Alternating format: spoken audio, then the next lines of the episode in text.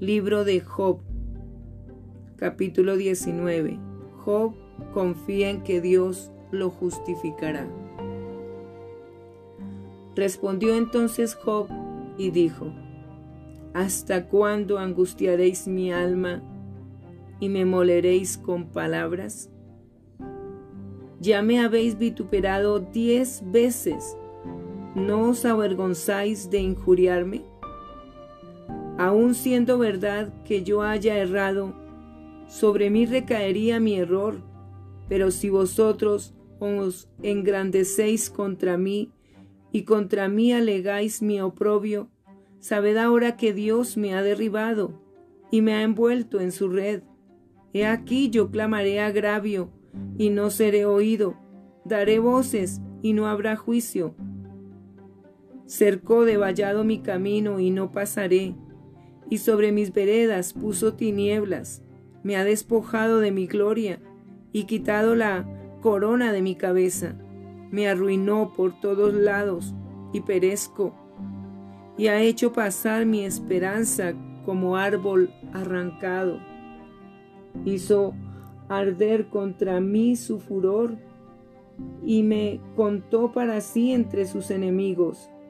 Vinieron sus ejércitos a una y se atrincheraron en mí y acamparon en derredor de mi tienda. Hizo alejar de mí a mis hermanos y mis conocidos como extraños se apartaron de mí. Mis parientes se detuvieron y mis conocidos se olvidaron de mí. Los moradores de mi casa y mis criadas me tuvieron por extraño. Foracero fui yo a sus ojos. Llamé a mi siervo y no respondió. De mi propia boca le suplicaba. Mi aliento vino a ser extraño a mi mujer, aunque por los hijos de mí, de mis entrañas, le rogaba. Aún los muchachos me menospreciaron. Al levantarme hablaban contra mí.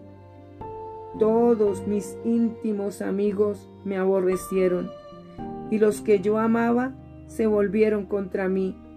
Mi piel y mi carne se pegaron a mis huesos, y he escapado con solo la piel de mis dientes. Oh, vosotros mis amigos, tened compasión de mí, tened compasión de mí, porque la mano de Dios me ha tocado. ¿Por qué me persigues como Dios y ni aun de mi carne os saciáis? ¿Quién diese ahora que mis palabras fuesen escritas? ¿Quién diese que se escribieran en un libro que con cincel de hierro y con plomo fuesen esculpidas en piedra para siempre? Yo sé que mi redentor vive y al fin se levantará sobre el polvo, y después de deshecha esta mi piel, en mi carne he de ver a Dios, al cual veré por mí mismo, y mis ojos lo verán, y no otro, aunque mi corazón desfallece dentro de mí.